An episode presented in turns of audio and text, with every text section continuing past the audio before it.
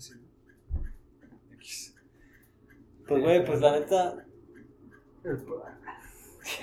El propósito, el propósito, como les decía, la neta. O sea, a mí. A mí lo que me gustaría es que. Pues hablar de política, tal cual. O sea, más que hablar con alguien como de política. Con alguien que sepa. Que esté informado, que sea experto, profesional, lo que sea. Pues hablar con todo el mundo, porque realmente todo el mundo tiene voz política. O sea, todo el mundo puede. Hablar con el pueblo. Pues que de alguna manera creo que la política, más bien a la hora de votar y seleccionar a la gente que nos representa, en ese momento, de alguna manera todos nos ponemos al mismo nivel. O sea, yo sé que a lo mejor hay corrupción y hay poder y la chingada, pero, pues a fin de cuentas, tu voto vale igual que el de cualquier otra persona, sea cual sea su situación o su contexto. Entonces creo que de alguna manera cualquier persona tiene algo valioso que decir con respecto a la política. Y como les decía, pues ahorita que estamos como en medio vísperas, igual y pues tú que no eres de aquí, pues no es tan relevante para ti la votación, pero creo que pues, escuchar como perspectivas también es importante. No, sí, sí. No, fue interesante para mí preguntar de la política de aquí, saber qué gobierno hay, qué gobierno no hay. Pues que la neta yo tampoco sé, güey, yo tampoco...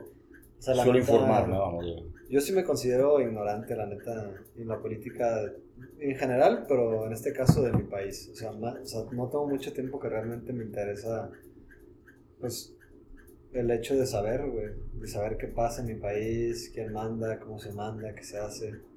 Entonces, no sé, pues eso me gustaría saber también. Pues, ¿qué piensan ustedes? ¿Qué piensa la gente, güey? cómo, ¿Cómo se vive en la política, güey? ¿O qué opinión tienen? No sé, ¿qué opinan ustedes? Mm. ¿Cómo se vive? Por ejemplo,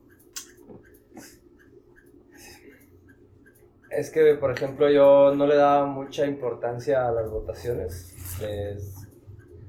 O sea, la última sí, ¿no? La de Andrés Manuel López Obrador. Esa sí yo le daba mucha... Esa, esa fue la única que realmente, pues, me metí un poquito más, me involucré un poco más, ¿no? Pero las pasadas no tanto. Eh no sé, pues yo creo que es así muy general, por ejemplo, hablando de de la presidencia anterior, creo que es creo que está muy generalizada la idea que se tenía de, del presidente, ¿no? De Enrique Peña Nieto. De cómo, pues, era prácticamente una, pues, una burla, ¿no? O sea, como muy... Sí, un show. Ajá, todo un show. Pero bueno, por ejemplo, como yo lo viví la elección pasada, es que yo sabía que las opciones eran muy pocas, ¿no? O PRI, o PAN, o Morena con Andrés Manuel.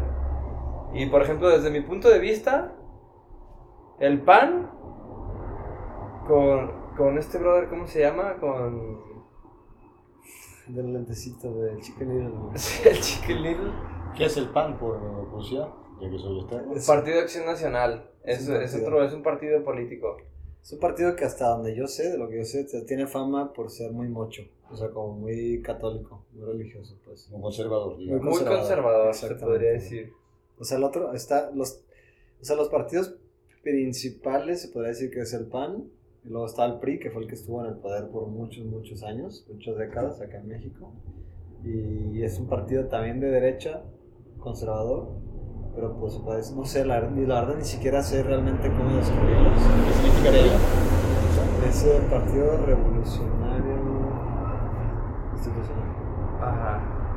No sé, cabrón, fíjate, para que veas el nivel un de partido, Un partido de derecha que se llama, que usa el término, el término revolucionario.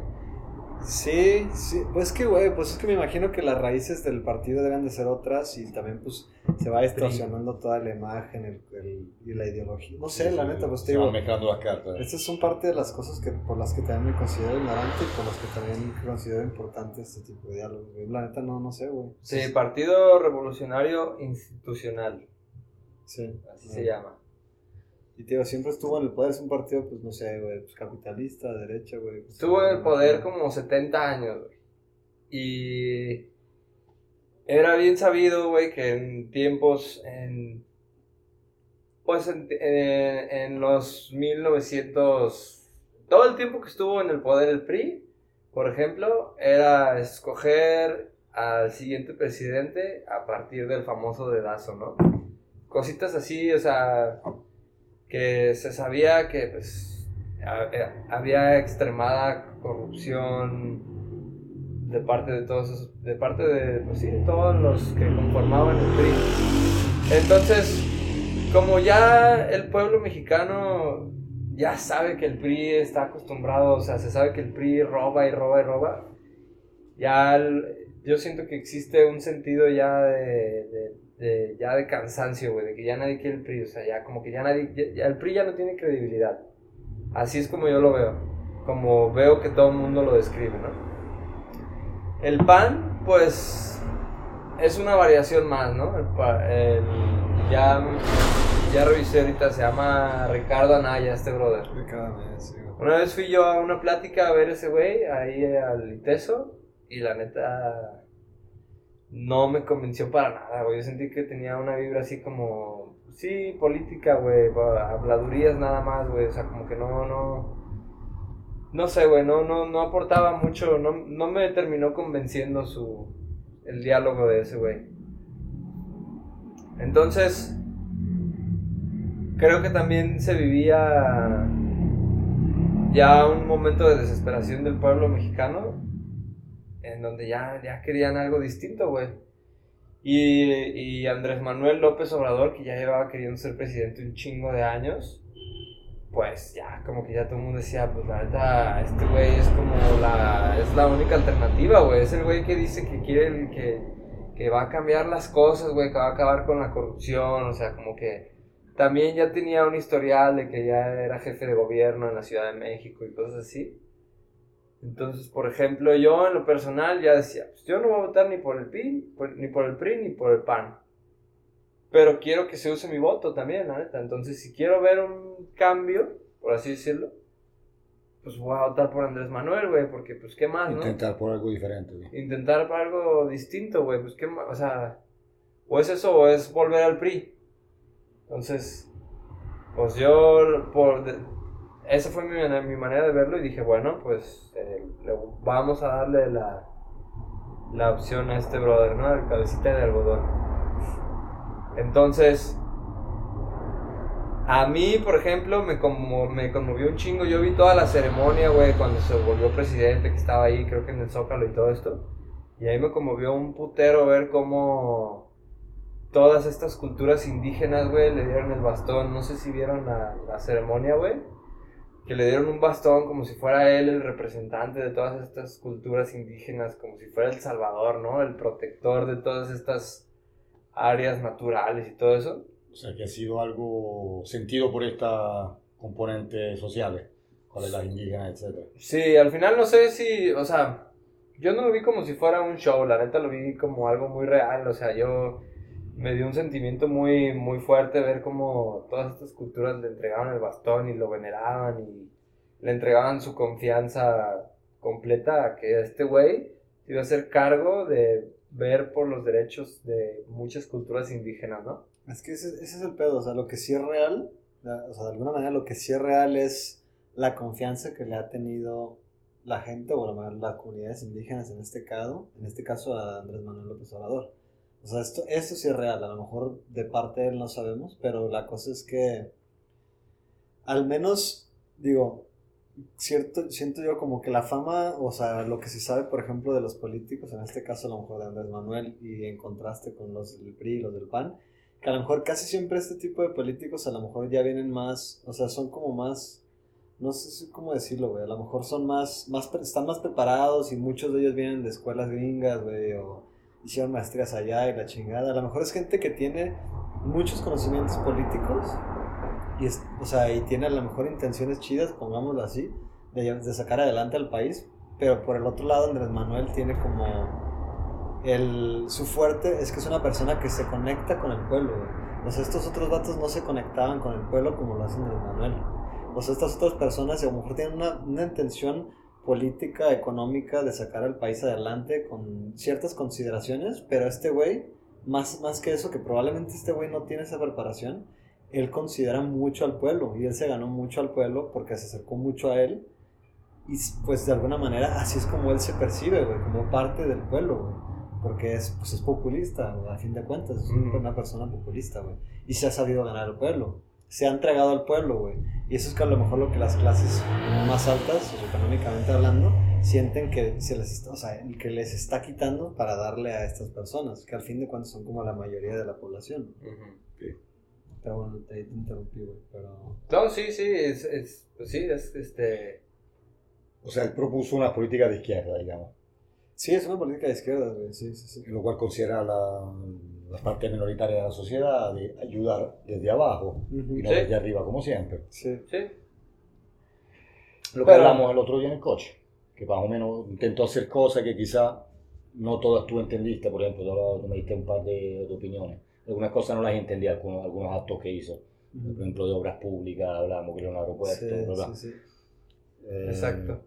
Es hacia donde yo iba, por ejemplo, eh, yo voté por este güey porque se veía que estaba viendo por los intereses del pueblo, güey, porque se- realmente se veía que yo lo percibía como si fuera una persona que estaba realmente buscando un beneficio para el pueblo mexicano en general, güey, para la economía de México, güey, que no estaba buscando enriquecerse solamente a él, sino realmente hacer algo, ¿no? Por, por el país.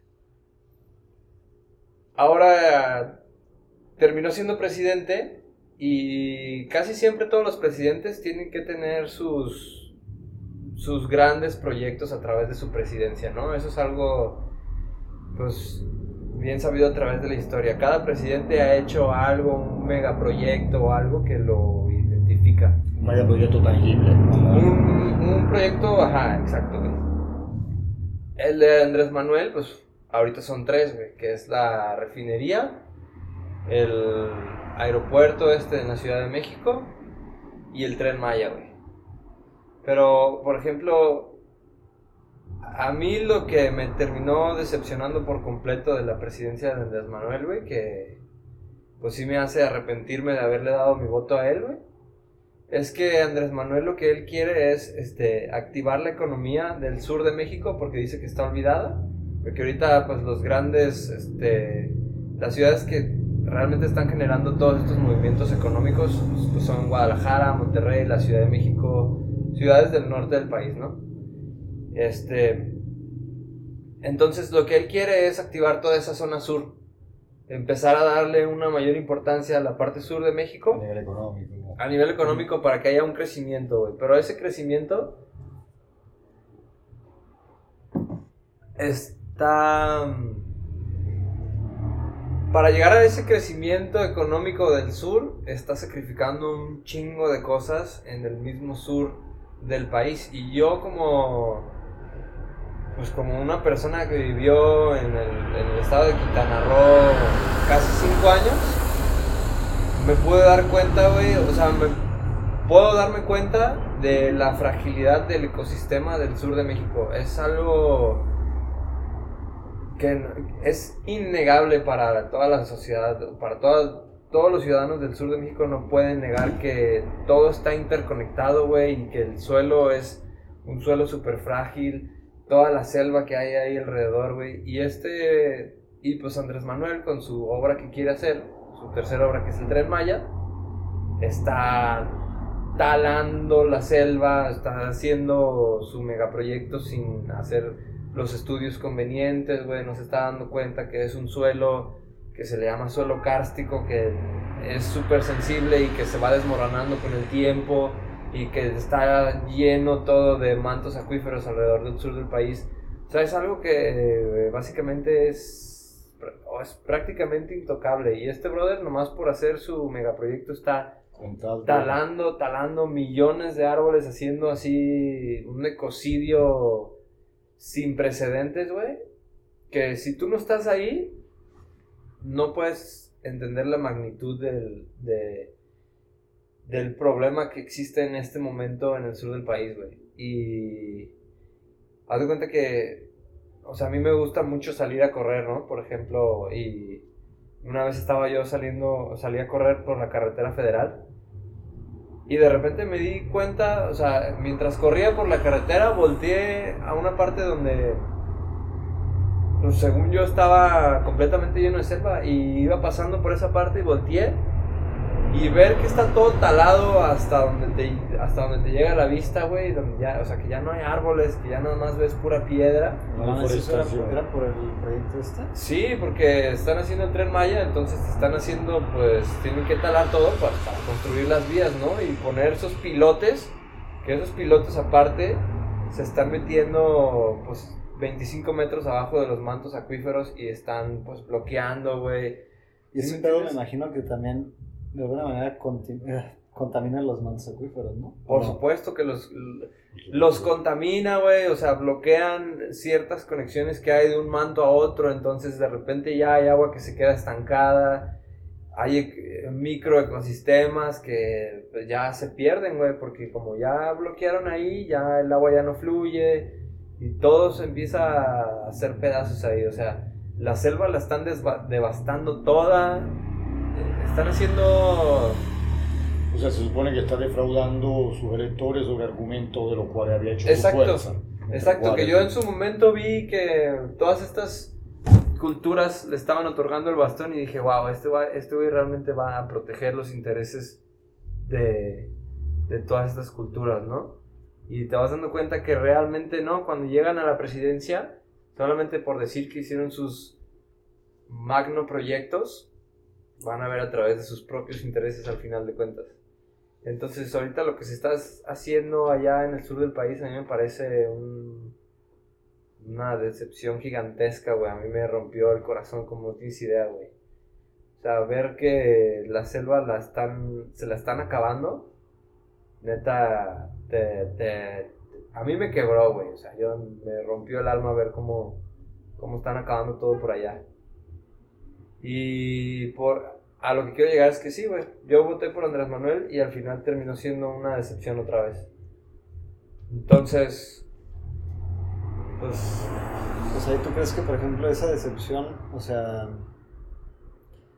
¿crees que lo, lo, lo, lo bueno tal vez que te llevas de este Andrés Manuel es mejor de lo que pudiste haber esperado de los otros partidos? O sea, ¿de alguna manera crees que valió la pena este cambio o definitivamente no? O sea, si tuvieras, hubieras votado por alguien más si, si, si pudiera regresar como en el tiempo.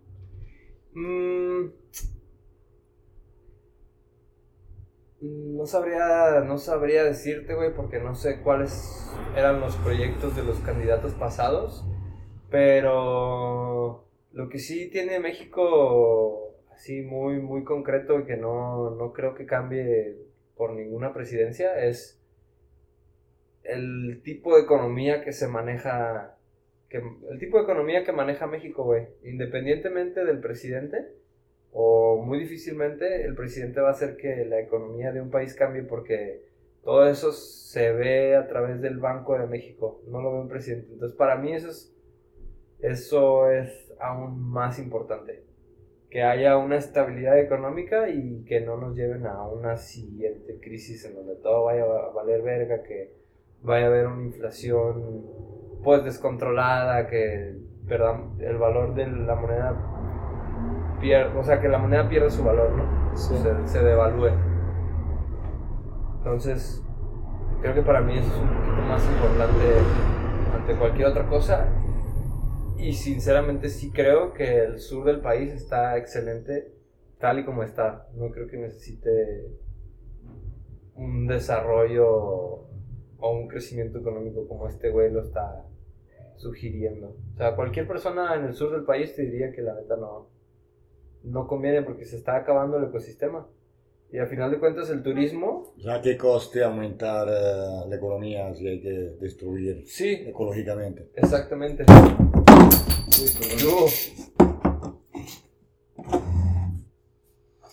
Yo no sé, yo lo que le comentaba el otro día, no conozco bien las cosas, puedo imaginar que en el caso de un, um, un candidato como el que tenía actualmente, un presidente como actual, haciendo una política de izquierda, puedo imaginar que podría estar intentando limitar el, la inversión extranjera, o sea, limitar el... uh, uh, ¿cómo dice?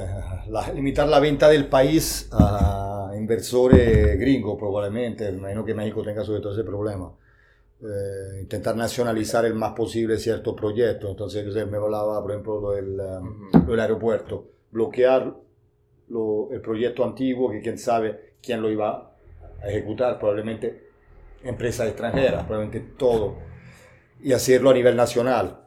Es un poco lo que hicieron las políticas de izquierda en Latinoamérica en general, en Bolivia, en Venezuela, claro, no siempre los, los, resultados fueron buenos. La nacionalización del petróleo en varios países, eh, intentar limitar el poder de las multinacionales al interior de lo mismo. Quizá hay un trabajo de este tipo por parte de este candidato, no sé. Lo que tú me dices ahora de la, de la, tragedia ambiental que, está viviendo el sur de México es, es muy importante, es significativa. La veas como la veas, no, se le pueda, no, sé, no, yo no encuentro un compromiso. Es, es, es este, como lo veas, lo veas, sí es vital, vital, porque es una de las selvas más grandes de América Latina y se está talando árboles como no tienes una idea, neta, o sea, son cientos de kilómetros de líneas rectas para que de repente hagan un estudio y digan, no, es que esta línea mm, no vamos a poder construir por aquí porque hay, hay 60 cenotes que acabamos de encontrar y no es factible poner los pilotes para el tren por esta parte, entonces mejor vamos a hacer otra, otra, vamos a hacer la línea por acá. O sea, errores sobre errores también. Errores sobre errores, entonces talan cientos de kilómetros, dicen, no, creo que por aquí no fue, y talan otra vez por acá. Entonces, ¿qué pasó con lo que ya está talado aquí? Ya, lo dejaron así. Es que yo creo que también el problema, por ejemplo, con, pues, con nuestra cultura, no sé si es una cultura lo latinoamericana o de países en vías de desarrollo, es que pues tenemos como una pseudo conciencia ambiental, güey, porque realmente, mm, o sea, alguien o un país que tiene una conciencia ambiental realmente consciente, vaya, pues como dices, güey, hace los estudios necesarios, informa este, lo suficiente, actúa con base a cierto, con, con base a a, dichos estudios, güey. Entonces, pues realmente es una persona que probablemente, pues no sé, a lo mejor sí tiene muy buenas intenciones, güey, pero realmente no es una persona que esté capacitada para llevar a cabo ese tipo de cosas. De hecho, no sé, yo por ejemplo ahorita nos estuve viendo un poco como de, de los nuevos candidatos, ¿no? Que es de los de Morena, que también está, está Brad y también está, está, ¿cómo se llama este morro? Este... Shane Baum. Sí, pero bueno, no me acuerdo su nombre. Claudia. Claudia, sí. Y este. Pues de lo que yo he visto, la neta, y de lo poco que he informado de estas dos personas, es que. Pues aparentemente son personas súper bien capacitadas, o sea, súper bien preparadas, güey, como no sé, muy informadas, o sea, preparadas, estudiosas, académicos, lo quieras. Y dices, güey, pues qué cabrón, ¿no? O sea, qué cabrón que. O sea, es, es gente súper bien preparada y que probablemente yo viéndolos, o sea, yo no sé, yo como que tengo una imagen de lo que es Andrés Manuel ahorita y de lo que su gobierno ha hecho, y uno como que se vive precisamente como este sentimiento de decepción, y pues obviamente se escucha lo que toda la gente dice, ¿no? Que la está cagando, que está haciendo puras pendejadas, bla, bla, bla. Pero de repente escucho a esta otra gente y digo, güey, pues es que la gente, esta persona sí son, están súper bien preparadas y me dan mucha confianza, ¿sabes? Pero el el partido o el proyecto que vienen como apoyando, no, güey. Entonces yo digo, o sea, entonces yo, o sea, no sé, como que me confunde un poco, O sea, no sé si yo, por ejemplo, o sea, obviamente votaría por la persona y por Morena, pero votando por Morena, por el proyecto, ¿qué es lo que apoyas? Las intenciones de Andrés Manuel López Obrador, lo que este güey dice, lo que este güey hace, las intenciones que estas personas vienen cargando con las que vienen o el proyecto, por el proyecto que es, güey, ¿sabes? O sea, entiendo que a lo mejor tienen una, una intención de, pues, de integrar más a la sociedad, hacer, pues, la cosa más, este, pues sí, no sé, apoyar a las, no las minorías, las mayorías, más que nada, güey, que es la gente que, está en realmente en necesidad, güey, pero... Sí. Sí me confunde un poquito ese pedo, güey, la neta, güey. Sí, a mí también me confunde. A final de cuentas, este. Es que, por ejemplo, Marcelo Ebrard, que es el secretario de Relaciones Exteriores, o sea, que ha sido el canciller durante mucho tiempo, Pero sí, de repente yo veo pues, las pláticas que da o las conferencias y me parece una persona muy interesante, muy capacitada. Pues ha estado tantos años en, en, todos los puestos políticos, o sea, tiene una carrera como político bastante extensa, ¿no? Igual como Andrés Manuel. Entonces, eso es, ese, es ese sentimiento de, de decir, este güey lo veo yo preparado, pero yo también veía a Andrés Manuel muy preparado y siento que cuando ya le llegó la presidencia a Andrés Manuel, como que le llegó la vejez o no sé, porque también lo ves en las mañaneras y lo ves hablando lento, de repente se avienta sus bromas medio raras, entonces es como no, no entiendo... Pues que siempre ha sido así, ¿no? Siempre ha hablado así como... O sea, sí creo que sea una persona preparada, pero a veces también digo, bueno, a lo mejor lo veo ahora y digo, a lo mejor le llegó la presidencia tal vez ya muy tarde, ¿no? O sea, es son pensamientos que pasan. ¿no? Ajá. Sí, de, Pero bueno, no quisiera que no quisiera tener el mismo pensamiento sobre Marcelo Ebrard de, decir, no, este güey lo veo preparado y de repente votar por él y ver que está haciendo otras cosas a través de, pues, otros intereses, ¿no? Que al final siento que es mucho lo que pasa, como hay tantos lobbies o tanta gente con tanto poder, güey, empresas multinacionales o, o nacionales, como tú lo quieras ver, sí, que tienen tanto poder sobre la toma de decisiones que al final de cuentas ni siquiera importa quién vaya a ser presidente porque esos, esas decisiones...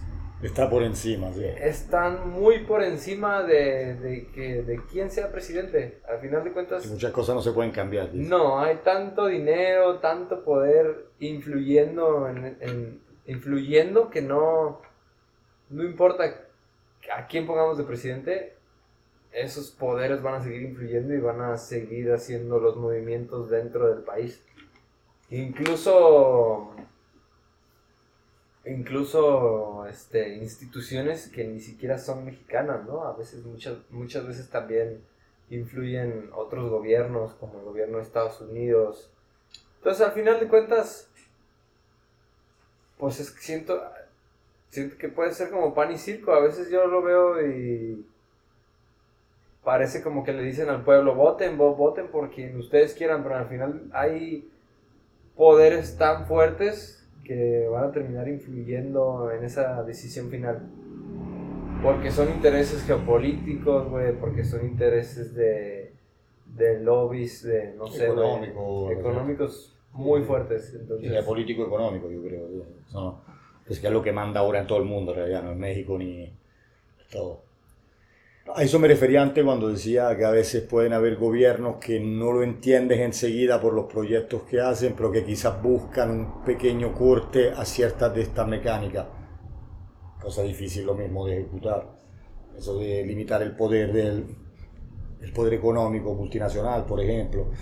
Suelen ser eh, mecánicas que defienden un poco al pueblo, defienden la riqueza misma de un país cosa que han intentado hacer, yo qué sé, yo me he informado un poquito los países pertenecientes al ALBA, eh, de los latinoamericanos. Eh, ahora no recuerdo bien cuáles países, pero bueno, muchos de ellos tuvieron gobiernos medio socialistas, etcétera, que intentaron hacer política un poco más. ¿Y cuáles son estos? Eh, seguramente Bolivia, Ecuador, Venezuela, Cuba. No sé, no lo conozco. ¿Cómo dijiste? El ALBA, ALBA. No recuerdo bien lo que, que significa la, la sigla. No sé, bueno. bueno, eso, eso, de limitar un poquito el poder eh, geopolítico y económico, eh, sobre todo en Latinoamérica, el control viene de Estados Unidos, vamos, sigue siendo una... La ha hecho de dueño en muchos países, practicando abuso, mira Chile también, mira... Eh, Argentina. Cuba que sigue con un embargo después de 70 años de la revolución, o sea, desde el 59 que está embargada. O sea, no lo merece, no lo merece un país como Cuba de seguir embargado, de seguir en esa pobreza, que sería lo mismo pobre, pero no tanto. Eh, Dicen, actualmente la integran, o sea, los países del ALBA la integran la República Boliviana, ¿Qué? Ah, no, la República Bolivariana de Venezuela, República de Cuba, Estado Plurinacional de Bolivia, República de Nicaragua, Mancomunidad de Dominica, República del Ecuador, San Vicente y las Granadinas, Antigua y Barbuda, y Santa La Lucía. principale me la acordavo. Ya. ¿Qué significa? Alianza Bolivariana de los Pueblos de Nuestra América, Tratado de Comercio de los Pueblos. Y es un proyecto político-económico que intentaría contrastar eso, contrastar la- las barbaridades económicas que... El BRICS de Latinoamérica.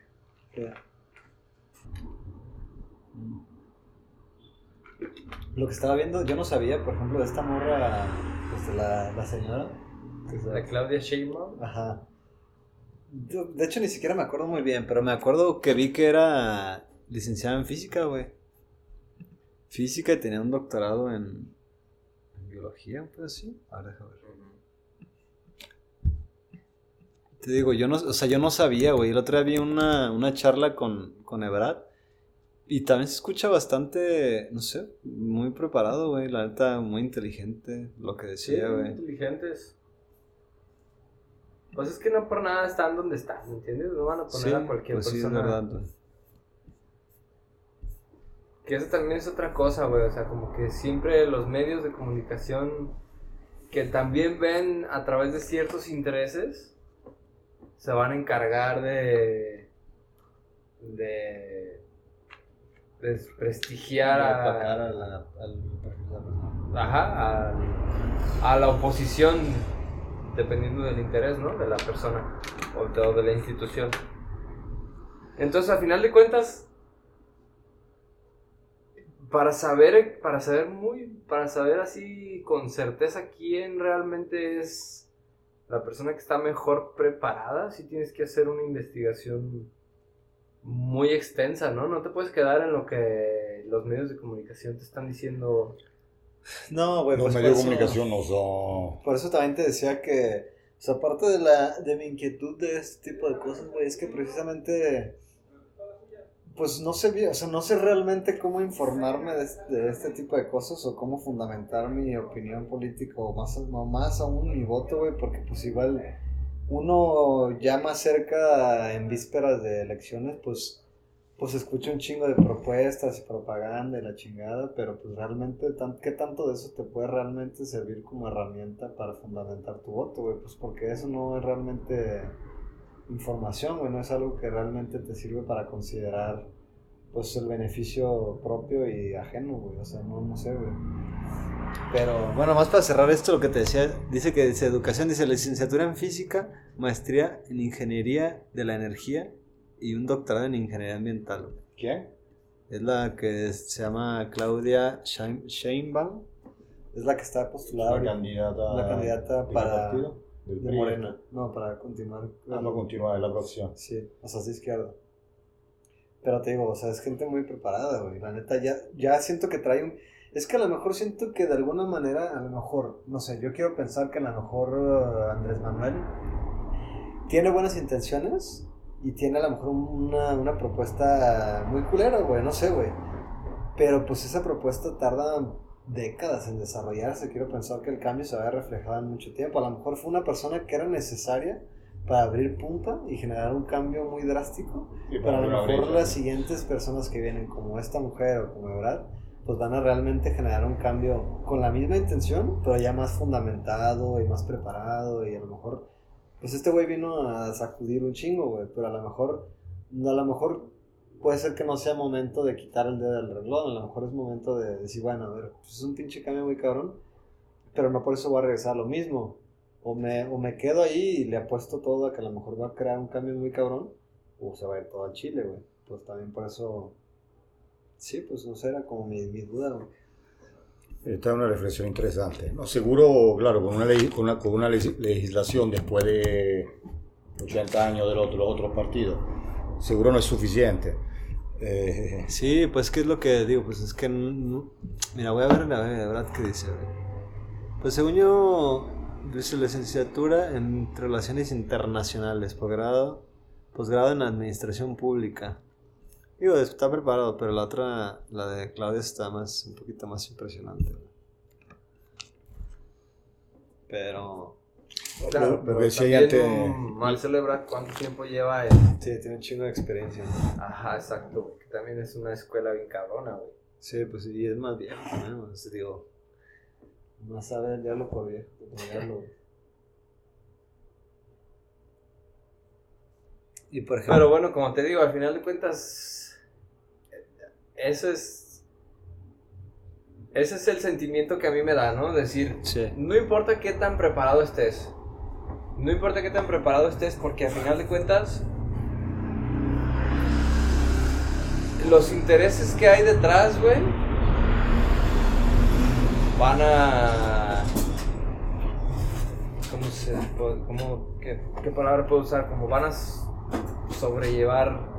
O sea, que van a influir mucho. van, a, van, a, van a inhibir cualquier intención tú tengas. Sí, o- exactamente, a- güey. Sí, no, eso es verdad. Bueno, yo por la experiencia que, que puedo tener a nivel político, un poco leído, un poco sigo en Italia, en España, en Europa, he, escuchado mucho hablar de Cuba, he escuchado hablar de Venezuela. Eh, lo que suelo ver, eso, antes hablaba de, de- de- de medios de comunicación, los medios de comunicación muy a menudo son a- apoyan a, apoyan a quien, a quien económicamente garantiza la buena labor de, la- de las multinacionales. He visto eso. Ah, muy, muy a menudo sucede esto. Vivimos ahora un momento del capitalismo, el libre mercado en su máxima exp- expresión. si una persona, no, no si una persona como nosotros, que es que somos, vamos a decirlo, claro, hemos muerto de hambre, eh, quieren un poco un cambio para quien los que son como nosotros, seguramente no apoyar quienes apoyado por la, por por la multinacional. Suena un poco comunista, no entiendo, socialista, pero un poco es así. O sea, que el país, que los países tengan su riqueza adentro, no que se la vengan a llevar. Eso yo creo que, que debería ser. Sobre todo los países como Latinoamérica que están todos con ciertos problemas. Yo creo que se debería buscar eso. No es fácil, puede que de alguna forma el capitalismo nos guste porque nos hace vivir mejor, pero no a todos. A los que nos sabemos organizar a lo mejor un, un poquito mejor. Hay mucha gente pobre que sigue en la miseria, o que no sabe salir de eso, o que no sabe hacer un cambio. Nosotros nos hemos ido de los países, por ejemplo. Yo llevo 20 años fuera de mi país. Yo, por ejemplo, o sea, una, una duda que tengo, no sé. Yo a veces pienso, digo, como que igual por lo que dices, la postura de la que hablas del capitalismo, que a lo mejor enriquece a algunos, pero no saca la pobreza a otros, ¿no? Pero de alguna manera yo me pregunto, esta libertad como de a lo mejor de, generar negocio y hacer dinero y capitalista y lo que sea, o sea, nosotros venimos de una base, ¿no? Y a lo mejor el capitalismo ha hecho que la gente crezca económicamente, güey, ¿no? Pero no significa que realmente la gente que estaba en clases socioeconómicas abajo haya bajado más. Simplemente no ha subido, güey. No sé si me explico, güey. O sea, del capitalismo, tal vez, o esta herramienta, es una herramienta precisamente para tú enriquecerte bajo tus propios méritos, güey. O sea, no realmente, no totalmente, pues. Pero, no, o sea, todos tenemos la libertad de acceder a estas herramientas. Yo, yo sé que realmente no es así, porque todos crecemos en un, con- en un contexto diferente, con herramientas diferentes, con Diferente. educación diferente, güey. No todos tenemos la misma mentalidad, no todos No tenemos el mismo misma- acceso todos. la misma ambición o lo que sea, pero realmente esta madre es una herramienta que está hecha para enriquecerte, para aumentar tu riqueza, güey, ¿no? Pero el que una persona, digo, no, o sea, yo nada más pongo las cartas sobre la mesa, que una persona tenga la capacidad de utilizar esta herramienta para salir adelante, no sé si realmente sea motivo de culpabilizar a esta persona porque sabe hacerlo y la otra no. No sé si me explico, al interior del sistema económico que, que ahora hay en el mundo, no, no, no, no lo veo así, no lo veo así. No doy la culpa al pequeño emprendedor que logra, o no se habla de culpa, no, no, no hablo de eso. Hablo de que el sistema como es ahora, a mí me parece una fábrica de pobres. Ahora no, no sé, como tú dices, dicen, ahora yo no tengo los números a la mano, ¿eh? pero tengo entendido que este capitalismo está produciendo siempre ricos más ricos y, y siempre más pobres. O sea, los que son ya ricos son más ricos y hay un empobrecimiento constante. Mismo en Estados Unidos tengo entendido que hay una, una percentual muy alta de gente que vive a nivel de pobreza. Muy alta en realidad, en el que es el país de grandes sueños, ¿no? como, como se habla, donde sí, donde eventualmente por méritos puede obtener todo. Por lo visto, uno de los países del mundo occidental con más pobreza, más que en Europa. En Estados Unidos es peor, sobre todo en ciertas ciudades. Me imagino que también en los campos, bueno. La otra vez tú me hablabas, por ejemplo, de, de Vancouver, creo, de, de- de estos barrios marginales donde yonkis y, y zombies por la calle. Esta situación se presenta sobre todo en Estados Unidos. Ahora que se habla de Canadá, pero había imágenes de Detroit, es una ciudad, vamos, Detroit. se ha vuelto... Detroit. Sí, tenemos un porcentaje más alto, más alto que en Europa de, de- de nivel de pobreza así tan, tan pronunciado. Eh, Así que, no sé, no sé. Eh, es verdad que este capitalismo es así. Es verdad que las Sí, multinacionales van y compran la economía de los países subdesarrollados. Se puede Es percibir así. como En Latinoamérica se percibe, en África se percibe. Pues es que ya, ya o sea, Imperialismo, la economía y la globalización o sea, se están, pues, se están des- desarrollando o sea, de manera tan exponencial, creo yo, que se, está- o sea, se están generando un chingo de herramientas que ya, ya, la, ya las clases socioeconómicas bajas ya no tienen acceso a esas herramientas, ya no tienen ni siquiera la educación suficiente para conocer esas herramientas, incluso ser conscientes de que existen esas herramientas.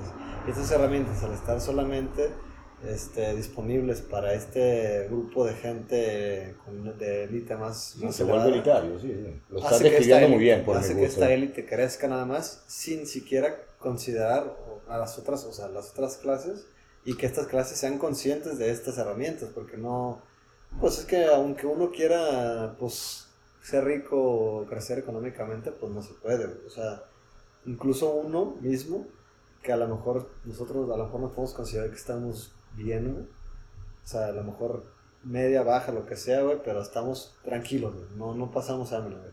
Incluso nosotros también queriendo, ni siquiera queriendo se puede, porque pues son herramientas culturales, contextuales, de familia, de a lo mejor inclusive por haber nacido mexicano, pues no es lo mismo, güey. O sea, no, no tenemos las mismas, ni las mismas herramientas, ni la misma educación, ni la misma ambición que otros, que otros, que otros lugares. O sea, hay gente que a lo mejor tiene la herramienta y no le importa, hay gente que le importa y no la tiene, hay gente que la tiene y le importa, entonces ahí se crea un, desastre. güey. Sí. Pues que, pues a fin de cuentas, creo, no sé, güey, pues yo siento que de alguna manera es parte de nuestra naturaleza, quiero pensar, el hecho de que somos libres, güey. O sea, siento que es parte de la libertad que poseemos precisamente de hacer cosas. O sea, tenemos la libertad de hacer cosas y tenemos la libertad también de considerar al otro en las cosas que hacemos. Porque, pues si pones en una situación igualitaria a todos, de algún lado dejas de lado la libertad. O sea, siento que el concepto de libertad y de igualdad no van, no están, no van de la mano como tal, güey. Porque al tú darle libertad a la gente, quitas la igualdad de por medio, güey. Porque la gente no es igual, güey. O sea, no es igual de ambiciosa, no es igual en condiciones, no es igual económicamente, lo que quieras, güey. Y al poner a la gente en una situación igualitaria, sacrifica la libertad, porque ya no hay libertad. Y eso lo hemos visto en la dictadura comunista, sí, sí. Entonces, Ya sabéis.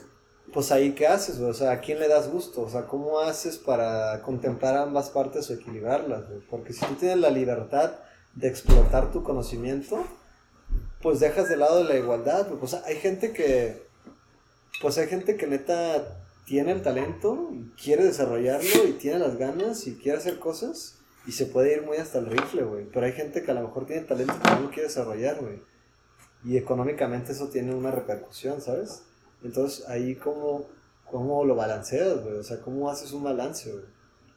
O sea, alguien, yo creo que sí es indiscutible que hay gente que trabaja más que otra, güey. Es indiscutible que hay gente que, pues no sé, le echa más ganas que otra, güey. Sí, no es indiscutible. Pero- que haya una que, debería haber una meritocracia porque hay gente que hace que Sí, es diferente. sí. Que también estoy consciente que hay gente que trabaja más que otra y tiene mucho menos que otra. O sea, ahí están todas las variables, güey. Están todas las posibilidades, ¿sabes? Es Cosa bien- que el capitalismo mira con buen ojo, esta de las habilidades. Es y que yo la- no dudo que cuidado con el esto. Digo, nomás que no sé. Yo digo, o sea, no dudo que realmente haya gente capitalista, güey, incluso magnates, cabrón, que tengan buenas intenciones, güey, y que crean fielmente que el capital, porque a ellos les ha favorecido, le va a favorecer a los demás. Pero eso no significa eso porque no, la otra gente no tiene las herramientas que este güey tenía. No, o sea, no herramientas ni educación ni lo que sea, pues en su cabeza existen otras cosas, güey, que no son variables que no existen en otras personas, güey. O sea, yo creo que, yo creo que es muy difícil, o sea, es muy difícil complacer a todos, güey. Es muy difícil este, ser comunista en ese sentido, güey, porque la gente es diferente, güey. Si tú repartes la riqueza en partes iguales, probablemente, pues un güey la va a querer invertir, un güey la va a gastar, un güey le va a quedar lo mismo toda la vida, un güey la va a guardar, no sé, ¿sabes? O sea... Sí, va a haber diferentes... A lo mejor si el día de mañana dices, chingue su madre, güey, reparte toda la riqueza de México en partes proporcionales, güey. Pues en unos cuantos años vamos a volver a lo mismo, güey, porque hay gente que, que quiere crecer el dinero, hay gente que no, hay gente que lo guarda, hay gente que lo tira, hay gente que lo regala, güey, ¿sabes? Pues sí, bueno, no, lo, de, hacer una, esta cosa un acto de, ese tipo es demasiado... Se vuelve algo como se vuelve un ideal medio utópico, güey. O sea, a menos que realmente repartas la riqueza monetaria y la riqueza educacional y la riqueza... yo, creo que se, se, debería llegar un poco, en que hay puntos en el medio donde habría que llegar, en realidad. Uh, lo que, lo, lo, que el socialismo o, la, la, aplicación del socialismo que hemos podido ver, aparte leer los libros de Marx, eh, y etc. La abolición de la propiedad privada, no, no digo eso, digo que hay puntos de encuentro entre lo que es el máximo capitalismo que vivimos ahora y ciertos ejemplos de sociedad socialista, por ejemplo. El libre mercado ha sido la ruina del mundo o sea, dar la libertad a que haya un libre mercado que haga las leyes de mercado en base al quien es más fuerte, al quien es más rico, ha destruido a los pobres, ha destruido a quien produce, mismo aquí en México, mismo en, Latinoamérica. La, la, imposición de la monocultura, que tú vienes a Nestlé, aquí que tienes un, terreno te dicen, no, tú tienes que cultivar solamente soja, porque, porque yo te voy a comprar la soja esa, una mierda de dinero, por ejemplo, ¿no? Y no vas a poder cultivar más nada. ¿Por qué? Porque esa multinacional en concreto en México, donde tú quieras, mm, está de acuerdo con ese gobierno. Y así te lo van a hacer. Y tú, vas a estar toda tu vida cultivando campo y campo y eres un muerto de hambre porque ni te van a pagar nada, por ejemplo. Porque quizás en el otro lado del mundo produce la misma soja un poco menos. Y casi a lo mejor en un momento viene y te dice, mira, es que no te la compro más porque ahí por el otro lado la venden un poco menos. Y esto ha pasado, esto pasa mucho, esto pasa mucho. La no regulación del mercado, ¿entiendes? El libre mercado ha arruinado todo. Y es una prerrogativa muy capitalista. Yo creo que debería haber un punto mediano, más control sobre estas cosas. No comunismo, porque lo he visto, lo, estamos en contacto con cubanos, con Cuba muchas veces, he conocido una, una periodista cubana muy, muy famosa que me ha, podido hablar un poco mejor, me sigue hablando a veces. Eh, eso lo entiendo, lo que tú dices es serio, pero que también puede haber puntos en el medio. Y lo que pasa es que se, se han ido, se han ido. Eh, por eso te digo, cuando antes hablábamos del, del, nuevo gobierno mexicano que probablemente pasará esta candidata, probablemente hay programas más a largo plazo que a lo mejor intenten eh, hacer el bien de México en este sentido. Ahora casi todo se ha vuelto económico, en realidad. Sí, se le tiene que dar tiempo para madurar. política económica. Sí, darle tiempo a madurar. Ahora también es verdad lo que tú, lo que tú decías, lo del eh, proyecto del Maya, del tren Maya este, es evidentemente una mierda. Evidentemente no tiene justificación ninguna. Además, creado sin hacer uh, uh, antes un... Uh, Ningún estudio. quién sabe cuántos estudios tenía, quizá hubiera tenido... Probablemente hubiera hecho falta decenas de años de, de, de, estudio para hacer esto y para apurarse por lo que tú dices, por llegar a este objetivo de demostrar nosotros estamos haciendo eso. Eso, ahí la política demuestra que muchas veces es una mierda como, como hacer, hacer estas cosas por llevar el resultado, el proyecto delantero sobre la gente. Yo creo que hay un, hay un problema desde la raíz en cómo la sociedad observa la política en general. Y creo que estamos cometiendo un grave error al... O sea, creo que la manera en cómo se escoge a quién va a ser el representante o el, o el presidente de, de un país, en este caso México, para mí, yo no sé, o sea, es que eso es, es, es como en mi cabeza es sentido común. Para mí es un error que, que le demos el mandato a alguien y que ese alguien esté durante seis años en el poder intentando ver por los intereses políticos de, de instituciones o de su propio partido político o intentando enriquecerse ya sea lícita o ilícitamente durante esos seis años de mandato que tienen porque saben que es Enriquecer a su amistad. saben ¿no? que es un, un- un tiempo límite en el cual tienen para hacer lo más que puedan, ¿no? Entonces, como es un tiempo límite, eso nos lleva a tener los problemas que estamos teniendo ahorita. Por ejemplo, el tren Maya. Porque no tenemos, como es un, un proyecto que tiene que hacerse antes de que Andrés Manuel salga de su mandato, se tiene que hacer así. Entonces, como tiene que hacerse rápido, pues adelantan todo, no hay estudios, no hay nada que diga, oye, esto es grave, vamos a hacerlo mejor de esta manera, o vamos viendo más a largo plazo, perro, en donde, en donde podamos, este... Sí, el sistema obliga a tener ese Exacto, ritmo. es el mismo sistema, ¿eh? entonces es un problema que viene ya desde la raíz de cómo estamos manejándonos políticamente. Y por ejemplo, nunca habías pensado como en. O sea, ¿qué o sea, más bien, ¿qué piensas tú como en este caso como de la reelección, güey? ¿Tú crees que la reelección ayudaría para esto? O sea, que la persona a lo mejor Sí, sepa que existe la posibilidad de que sea reelegida si está haciendo bien su chamba. Por supuesto, porque es, al final de cuentas es un trabajo más. Es un trabajo más. Y si, y si, si tú estás en tu trabajo, cuando pasan 5 o 6 años, te vuelves un experto en tu trabajo. No a decir Sí. que después de 5 o 6 años no vas a tener el conocimiento. Entonces, ¿por qué llegas a tus 5 o 6 años? Ya sabes cómo funcionan las cosas, güey. Ya sabes ya, ya empiezas a tener un panorama más claro de cómo moverte, por dónde moverte, a quién hablarle, etcétera, etcétera. De repente te dicen, ya se acabó, viene alguien más, nos vemos. Y viene alguien completamente nuevo, que apenas va a empezar a su mandato en la presidencia. Eso es lo que nos atrasa como sociedad, güey. A mi punto de vista.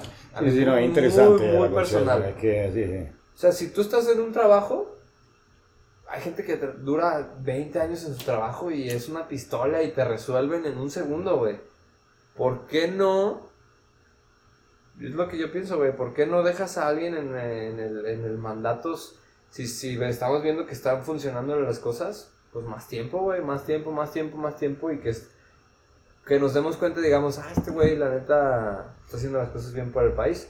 Ahora lo que decimos de la reelección, o sea, cada cierto tiempo, güey, ver lo que está haciendo esa persona para que no se vuelva un dictador o una dictadura, decir, pues como pueblo estamos viendo que la neta no la estás armando, güey. Pues, Este es un trabajo y no, no estás, como trabajador, no estás llenando el... No, no, no, no, no la estás armando, entonces, ¿qué, qué? Si no nos sirves como pueblo, pues lo siento, chao, bye, estás despedido, ¿no? Vamos a dar la oportunidad a alguien más. Porque si, por ejemplo, lo que pasa con, con presidencias como Xi Jinping o, o Putin, que a final de cuentas pues se convierten en dictaduras, güey, no tienen una opción de reelegir. sí. Plenos poderes en la mano de una persona es una dictadura. Exacto. Rusia, sí. O sea, de- debe de haber una modificación en esa estructura política de, pues, del país, güey. Y es lo que yo creo, güey. O sea, a mí se me hace ridículo que ya alguien ya está empezando a hacer las cosas o se está moviendo para que le digan ya, se acabó, que, vi- el que venga. Entonces, para, para mí también eso es como decepcionante, güey, porque pues voy a... re- ¿Por qué tengo que estar religiendo a alguien nuevo, güey, que ni siquiera... Tengo que volver a informarme de quién es esta puta persona nueva que, que quiere llegar, güey, mandatos y decir este y este, es- ¿por qué, güey? ¿Por qué no si tengo este presidente que está haciendo las cosas bien, por qué no digo ya, güey? Que siga, güey, que siga, que siga. O, o ya llega el momento de reelegir y decir, no, güey, no la está armando y ya, en- como todos como pueblo, yo creo que nos vamos a dar cuenta y vamos a decir, no, güey, este vato no la arma.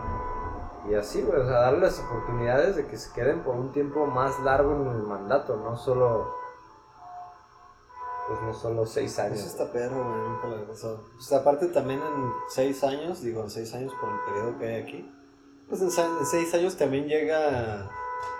Llegan, o sea, llegan varias generaciones nuevas, o sea, llegan varias Sí. generaciones nuevas que ni siquiera están informadas de lo que está pasando ahorita, llegan influenciadas por una u otra, o sea, otra propuesta política y pues, güey, pues obviamente es muchísimo más difícil que la persona, bueno, en este caso la persona no puede ser elegida, pero el partido sí puede ser elegido. Y pues ahorita ya quieren, me imagino que ya todos quieren un cambio otra vez, güey, cuando ni siquiera se ha visto reflejado ese cambio, porque pues realmente seis años no es nada. No. No, no. Seis nada, años, como decía Ricky, de seis años en contraste con una, un poder que duró décadas, 70 años, que es güey, pues también... Sí, no, darle el beneficio de la duda de que quizás esté un nuevo gobierno, siempre considerando lo que tú decías antes, que hay fuerzas económicas externas que no permiten mucho movimiento. También es eso. En Italia eso pasa muchísimo. En Italia el gobierno el continúa hablar. Italia es famosa porque el gobierno continúa a hablar con las mafias. O sea, las mafias mandan ahí. O sea, eso. Por supuesto. En Italia, que es un país europeo, es, es algo increíble esto. ¿Cómo sucede en otros países? Yo creo que en Italia es muy fuerte. eso. Aquí es un narco, un narco Hablarán con los narcos y los narcos deciden muchas cosas también. Eso, es, eso ya es otra cosa, otra traba. O sea, de un lado el humor tiene política económica multinacional, de un lado tienen los narcos o la mafia, del otro lado, o sea, tienes que considerar varias componentes muy potentes que por lo cual limitan tu rayo de acción. No, yo, por ejemplo, yo como, yo soy anarquista, yo ya ni voto. Quiero decir en esto, o sea, yo ya no voto porque ya no tengo, para mí no es, o sea, yo quitaría el voto. Es utópico, pero lo quitaría. Porque si lo veo quitas, que, ni, que no pero si lo quitas, ¿eh? ¿qué pasa, güey? Es la única forma de democracia que tenemos, yo lo entiendo. Pero entiendo también que no hay ninguna fuerza política que refleja lo que yo quisiera. Yo, por ejemplo, bueno, esta era una pequeña. Yo, por ejemplo, me diría, viendo de mi punto de vista de persona, no parte de una clase, de una clase dirigente, ni de. Vamos, yo, eso, yo, yo suelo llamarme muerte de hambre porque yo me considero clase baja, porque no. No sé, ¿por qué definirme clase media? Te voy a decir la otra vez, mucha gente nos definimos clase media, ¿por qué? O nos creemos que somos clase media, nos metemos en, aguantamos lo que los emprendedores nos quieren decir o lo que nos hacen como trabajadores. Es una mierda en realidad, porque no lo somos. Hasta que no lo sea, yo no digo, ni quiero serlo, la verdad. Primero, estoy renunciando en mi trabajo a posiciones más manageriales porque no quiero estar demasiado ni a contacto con los, con los propietarios de, de donde trabajo. Eh, ¿Qué está diciendo? El, O sea, no me la clase baja, que eres anarquista, que ya no votas. eh, sí, sí, que ya no voto y qué. Espera, se me- O sea, no, no, no- o sea, no me acuerdo Mm. de dónde partir. Yo mido, por ejemplo, yo mido lo que un gobierno puede hacer por la, la- considerándome clase baja, yo mido que lo que verdaderamente, ta- tangiblemente un gobierno puede hacer es cuando un gobierno me hace ver que pone bolsillo a sanidad, instrucción. Si veo que realmente la clase más baja tiene beneficio de eso, si no los tiene, ¿qué estamos viendo? Si yo sigo viendo que la, a nivel de impuestos en, en- en- en proporción pagamos más nosotros que somos de clase baja que las grandes multinacionales. O que, o que, o, o que, o- que tenemos una presión fiscal más alta nosotros que gente que gana 300 mil euros al año. O sea, eso no es posible, tío. No es por hacerme el comunista o el anarquista o el que, tal, que quiero tirar bombas, pero es verdad. Yo creo que mi Estado sobrecarga a quien tiene mucho dinero, no a mí que, Claro. que ya no tengo nada. ¿Qué más me quieres quitar? O sea, que una transfusión, ¿qué, qué, qué quiero qué, qué Sí. O sea, eso, al, yo... al final de cuentas, eh, ni siquiera es ilegal y se sabe perfectamente que los políticos o gente que ya está en el poder o multinacionales, ellos son los, ellos, ellos mismos son los que están manipulando las, las políticas o las leyes de esos países para jugar con esos, con esos con esos hoyos en las leyes para decir, ah, yo, o sea, es- están esponsoreados, están, les pagan a, a, a- a Sí, partidos subvencionados, políticos sí, sí, sí, sí. para manipular las leyes, para transformarlas, para que ellos puedan jugar y usarlas a su beneficio. Es bien sabido, güey, o sea, no es... Oh, Esto, esto es una de las cosas más viejas del mundo, lo de multinacionales que pagan, Por supuesto. subvencionan campañas políticas. Y al final de cuentas, eso lo que hace es que ellos puedan decir, pues sí, yo no estoy pagando impuestos, como lo como lo que dice Donald Trump también en un video en un video donde sale que lo están entrevistando y el güey dice, "Claro, güey, yo utilizo todos esos loops en las leyes, todos esos hoyos que existen para no pagar impuestos, por supuesto, como, no soy solo yo. Existen un chingo de políticos y un chingo de, de empresas que también lo hacen. Eso no es ilegal. Son- Sí, sí. Simplemente lo están utilizando a su favor, güey. Y eso es más normal de lo que uno cree, güey. O sea, un chingo de. Por Todas las supuesto, hacen. por supuesto. Suelen, no- suelen no- ser cosas ilegales, pero suceden. Yo que que yo sepa, es que sucede no- en todo el mundo es ilegal puntualmente. Es porque que- Sí, es como si esto no es ilegal, güey. Ellos le subvención de pagan a los- políticos. ellos les pagan a los políticos, bueno, los sponsorean o, o- o- o donan a los partidos políticos. Bueno, por, no sí, decir, son donaciones, normalmente Ajá. se llaman así, sí. por no decir que están, este... Sí, sí, normalmente la palabra usada yo, yo he escuchado que político. es donar, donar, donar. Ajá. Donan al partido político porque esos partidos políticos tienen ciertos intereses detrás, que es manipular las leyes a su favor Perdón. para Para- que pues para enriquecerse, güey, para seguir teniendo el poder, güey. Entonces, al final de cuentas ni siquiera es que sea ilícito porque están trabajando, están utilizando todos esos distintos tipos de definiciones para decir, no, pues es que nosotros estamos haciendo las cosas así, así, así. Donaciones, por ejemplo. Pues al final de cuentas ni siquiera se vuelve ilegal lo que están haciendo. Eso, eso es...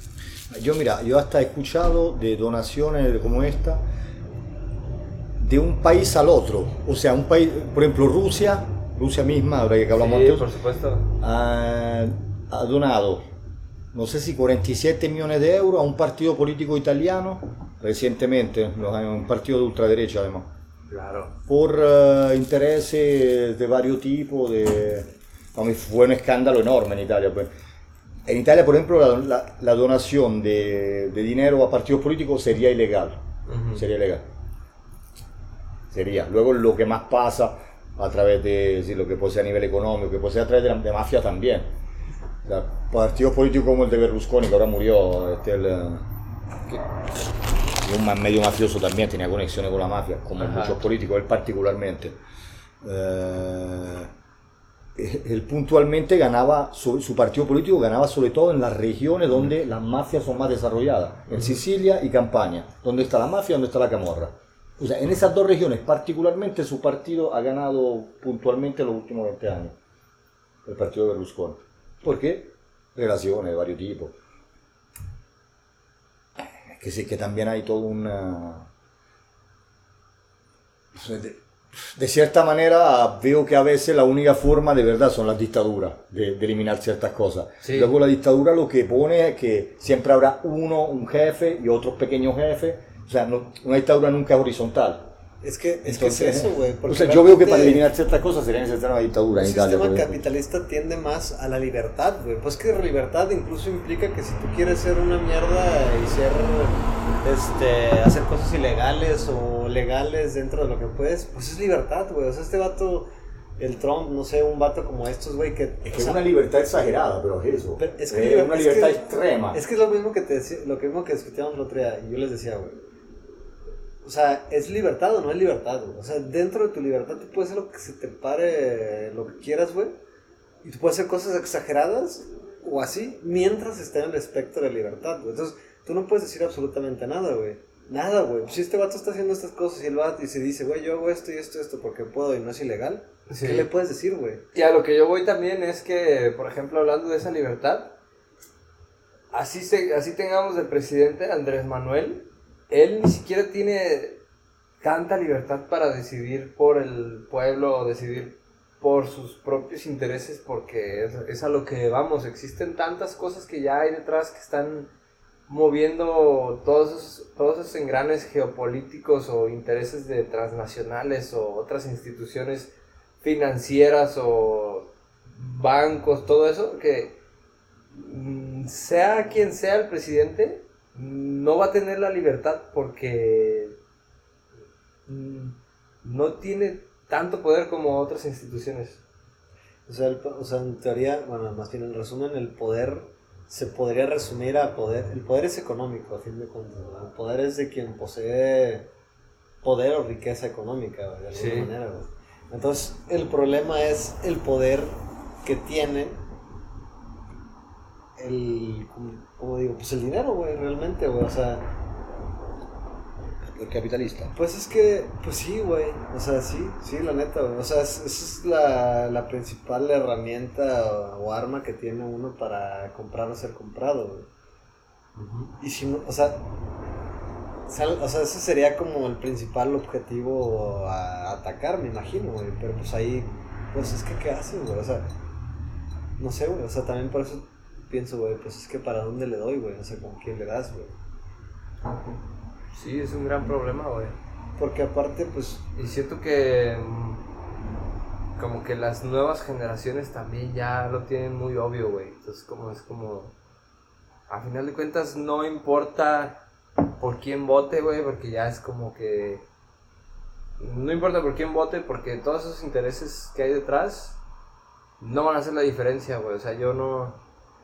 No voy a hacer mucha diferencia porque al final... menos peor al final siempre va a haber alguien que está manipulando los hilos este, de la política en todos los países, güey.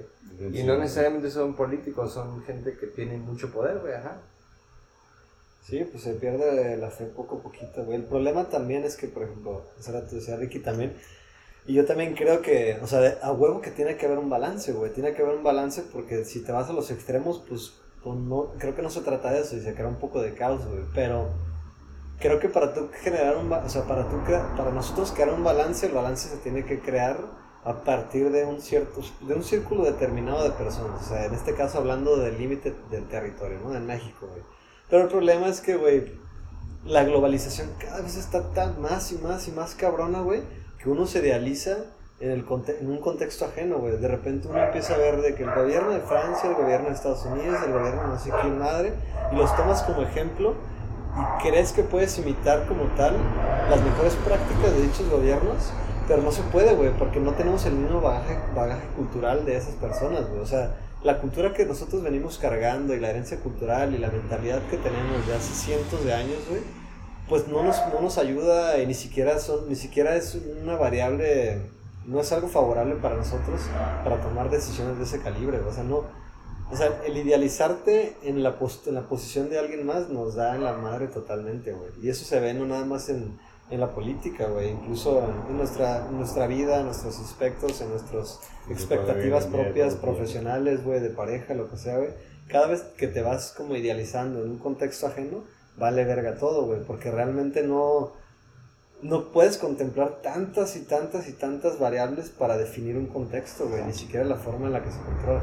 Precisamente la globalización a lo que tiende y lo que está haciendo es que en algún momento se tenga que crear algo, una forma de gobierno global, güey, que, que, que considere todas estas implicaciones y todas estas variables para que de alguna manera se le pueda dar gusto a todo, a todos, güey. ¿Y qué es lo que va a pasar con esto, güey?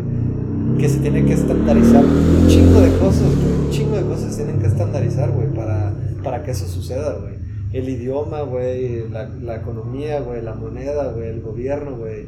Un chingo de cosas. O sea, no se le puede dar gusto a todos si te estás viendo en un contexto ajeno, Entonces también creo que se tiene que tomar mucho en cuenta. Sería subvertir la, la jerarquía mundial.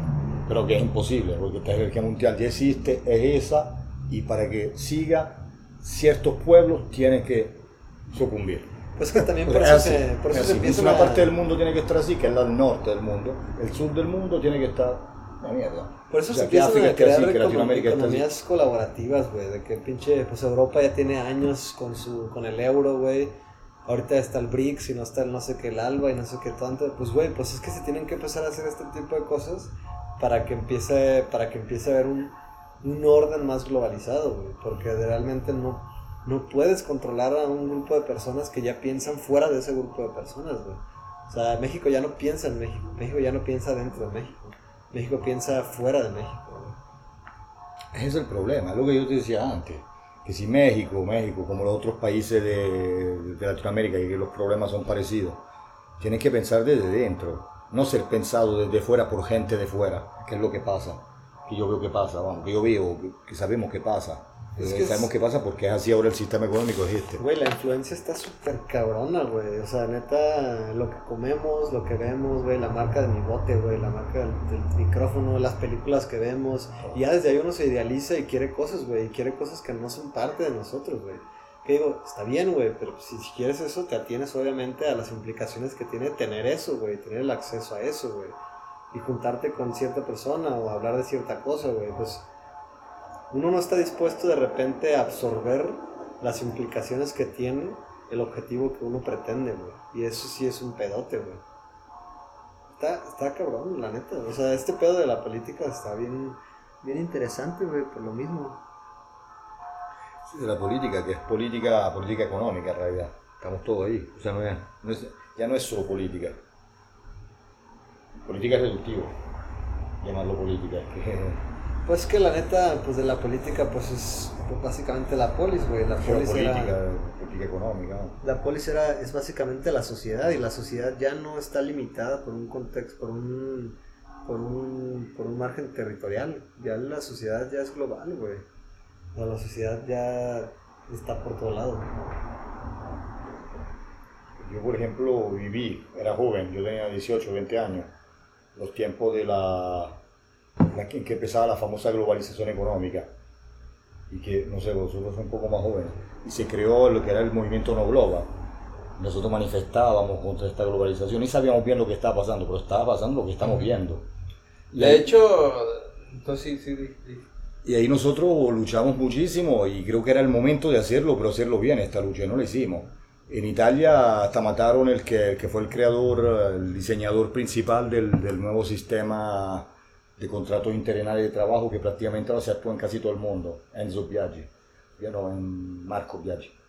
Ha sido matado por las Brigade Rosse, que son unos terroristas de extrema izquierda, fue, fue el último homicidio que hicieron, luego desaparecieron. Y es que se estaba creando algo gordo. ¿eh? ¿Cómo qué tipo de, de contrato dices? Él, él fue el del nuevo diseñador que luego la aplicación, sobre todo en todo el mundo occidental, se está, se está utilizando. Lo de contratos interinales, contratos a tiempo, de una hora, de media hora, de una, De que la- hicieron sí. que nosotros ahora a veces trabajamos por una mierda. Sí. tenemos una... que del lado capitalista te dice, te dice, ah, bueno, porque antes trabajaba y ganaba y ganaba lo mismo, aunque no, hacía, no, no, no hicierais nada. Del lado nuestro, del pueblo, nosotros trabajamos y vamos en contra, eh, o sea, tenemos, recibimos muy a menudo estos contratos. Eh, a mí en Europa me ha pasado, yo en Italia nunca he tenido un contrato, por ejemplo. O si tenía, tenían que ser contratos de, de 15 horas, luego me pagaban, me, pagaban en negro, cero previdencia social, cero asistencia, cero de todo. Y a este lo mataron. Y yo luego a los años me di cuenta, porque yo, yo era un chaval. Digo, coño, mataron a este que estaba haciendo... eh, era un profesor de la Universidad de Roma, que fue el principal diseñador de estos contratos, que ahora son aplicados en casi todo el mundo occidental. O sea, fue él, a través- junto con sus, eh, con sus colaboradores, pues fue él que lo diseñó. Y, y esto cambió todo. Esa madre se va a escuchar súper fuerte. Se escuchó súper fuerte. Aquí se va a escuchar. Ah, sí, la pilla, Sí. la recupera así tanto. Sí. Ah, sí. O sea, no sé si súper fuerte, pero lo suficiente. Igual los, los buses también. Pero. O sea que se nos va a escuchar con debajo el... eh, Sí, vamos a ver cómo sale. Va a dar el experimento. Siento que este puede que salga un poco contaminado. Y este va a estar un poco bajito, güey. Está un poquito no tan cerca de nuestras bocas. Pero pues no hay pedo. Está bien, va a salir. Lo puedo subir. Igual puede que suene un poquito feo. Pero poco a poquito lo vamos. Pues ahorita estamos en un...